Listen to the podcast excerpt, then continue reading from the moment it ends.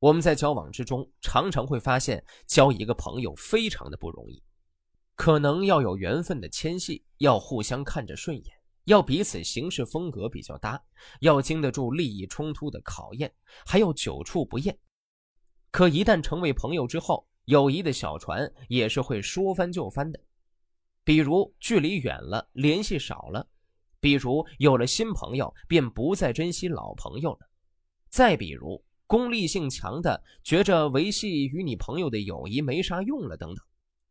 古时候的文人们在交友上就简单多了，“同学一首别子故”就向我们表明真挚永恒的友谊取自三观一致、志同道合、互相欣赏、互为相长。王安石与曾巩同时应礼部试，次年王安石得中，而曾巩落地还乡。庆历三年三月。王安石自扬州迁判任上还临川，至旧家。随后，他又前往南丰见了曾巩。此文大约作于此时。这是王安石写给曾巩和孙谋的一封回信。曾巩字子固，孙谋字正之。文中写曾巩和孙谋虽然素不相互交往，但都是学圣人，所以能够相似又相信不疑，彼此勉励。最后说明回赠同学一首别子故的意图，是为了互相告诫和互相劝慰。王安石和子固、郑芝之所以能成为好朋友，是因为他们都是道德水平极高的君子，学问见识也都是一个层次的，人生理想也是趋同的。这样的朋友，哪怕不曾谋面，也会互相欣赏、互相认同。这样的朋友，哪怕各忙各的，不常见面。可友谊依旧会地久天长。穿越到今天，如果我们觉得身边的朋友很少的时候，大可不必沮丧，因为志同道合的朋友是可遇而不可求的。同时，交朋友那也是宁缺毋滥的。如果我们找到了真正的朋友，可以理想相近、性情相投、彼此扶持、互相进步，那一定要懂得珍惜友谊。珍惜这来之不易的缘分。江南有一位贤人，字子固，他不是现在一般人所说的那种贤人。我敬慕他，并和他交朋友。淮南有一位贤人，字正之，他也不是现在一般人所说的那种贤人。我敬慕他，也和他交朋友。这两位贤人不曾互相往来，不曾互相交谈，也没有互相赠送过礼品。他们的老师和朋友难道都是相同的吗？我注意考察他们的言行，他们之间的不同之处竟是多么少呀！应该说，这是他们学习圣人的结果。学习圣人，那么他们的老师和朋友也必定是学习圣人的人。圣人的言行难道会有两样的吗？他们的相似就是必然的了。我在淮南向郑芝提起子固，郑芝不怀疑我的话；回到江南向子固提起郑芝，子固也很相信我的话。于是我知道，被人们称为是贤人的人，他们的言行既相似，又互相信任而不猜疑。子固写了一篇怀友赠给我，其大意是希望互相帮助，以便达到中庸的标准，才肯罢休。郑芝也经常这样说过。驾着车子稳步前进，碾过中庸的门庭而进入内室，除了这两位贤人，还能有谁呢？我过去不敢肯定自己有可能达到中庸的境地，但也愿意跟在他们左右奔走，在他们的帮助下前进，大概能够达到目的。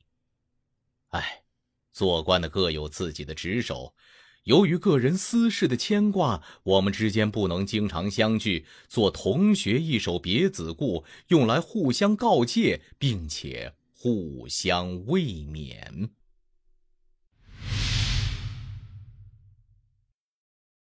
箕子碑》是柳宗元为箕子庙写的碑文，原文有碑和颂。《古文观止》只录其碑。箕子名胥臾，是商纣王的叔父，官太师，是一位贤明正直的人。纣王晚年生活奢靡，旦夕饮酒作乐，吃饭时必用象牙筷子。姬子看到之后就叹息，他现在用象牙筷子，就必然会配上白玉做的杯，用上玉杯就会进一步贪恋天下的珠宝珍奇之物，久而久之，商朝的社稷必然颓败。少师比干曾劝谏纣王，不但没有奏效，反而被剖心致死。纣王的哥哥微子干脆带着商朝的祭器离开朝歌。箕子说：“君王有过错，人臣应该劝谏他，劝谏不听就逃离，那是宣扬君主的错误而汲取个人的好名声。我不忍心干这样的事情。”于是，姬子就披头散发，装疯卖傻，操着一把古琴，在朝歌大街上弹奏时而悲愤、时而激扬的曲子。纣王见他这样，便把他囚禁了起来。武王伐纣，建立了西周王朝。周武王将姬子从牢房中释放出来，亲自出面请教治国的方略，请求姬子当周朝的大臣。姬子不愿当周朝的顺民，带领五百个朝歌人经山东半岛渡到朝鲜，创立了朝鲜历史上的姬子王朝。而周武王也干脆落个顺水人情，以朝鲜封之。千百年来，故乡朝歌的民众无比的敬仰姬子，历朝鸿儒巨学过往朝歌，纷纷写诗著文纪念他。除柳宗元的《箕子庙碑记》之外，历代县志收录的还有近代大诗人陶渊明、宋代著名文人王师鹏，以及元代李璞、明代孙征兰、刘希鲁、李尚实、清代柴望等赞颂箕子的诗篇。但是，随着时代更迭，岁月推移，清代后期箕子庙逐渐的毁弃，现在。朝歌镇南关路东的那条庙胡同还在，而箕子庙已经变为废墟。重新修复的箕子纪念堂南北长一百三十米，东西宽六十六米。一进大门，写满甲骨文的大屏风前是儒雅的箕子坐像。山门内大院正中是刻有柳宗元《箕子庙碑记》的石碑。两侧翠白拱卫的两座碑亭，分别刻着箕子所著的诗文《麦秀歌》和《红范》，整个建筑前后呼应，内容充实，气度恢宏。修复之后，将成为青少年爱国主义教育的场所，也是广大人民群众和海外华人祭祀先贤、寻根问祖的圣地。大凡做伟人的处世之道有三条：一。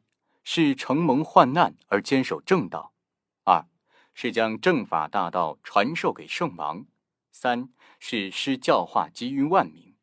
殷朝有个仁人叫箕子，确实是具备了这处世之道而立身于世，因而，在阐述六经的宗旨大义时，对他特别致以崇敬之意。在殷纣王统治天下时，圣法大道颠倒混乱。上天的震怒不能引起他的警戒，圣人的话语也不起作用。在那时，冒死进谏，豁出性命，的确称得上人了，但无异于殷人踪迹的延续。所以，箕子不这么做。委身的新王朝以求先人踪迹的留存，也确称得上人，但等于是参与了灭亡自己国家的行动，所以箕子也不忍做。这两条路子都已经有人走过了，于是姬子便保住聪明才智，跟着世俗浮沉，藏匿起胸中的韬略，如身于被囚禁的奴隶中间，表面昏昏然，然而骨子里毫无邪气，外形颓放而精神上上进不息。所以《易经》上说道：“箕子之名仪”，就是说他蒙受患难时能隐忍坚守正道，待到殷朝灭亡。周朝代兴，周朝以正道教化人民，箕子便拿出他的宏大法规作为圣王的老师，而周人也能借此规范社会伦常，创建国家典章。所以《尚书》上说道：“箕子回到镐京做弘范篇，这就是拿正法授予了圣王。再到箕子受封于朝鲜，在那里推行王道，训民化俗，恩德遍及而不出身鄙陋，仁爱广施而不论关系远近，用以光大殷人的宗祀，使一地变为华夏。这就是教化普及于万民。这许多重大的处事原则集中在他一人身上，天地间变化万端，姬子却能坚持正道，大概。就是伟人吧，唉。当那周王尚未建立，殷王尚未灭亡，比干已死，微子离去，讨使纣王的罪尚未满盈，即已死去。武庚想发动叛乱，以图复辟。这时国中若没有姬子这样的人才，谁能辅助治理天下呢？这本来也是人世中可能会有的情况。那么。先生肯忍辱负重去这样做，大概对这个前景有所考虑期待吧。大唐某年，在集群建立鸡子庙，每年按时祭祀。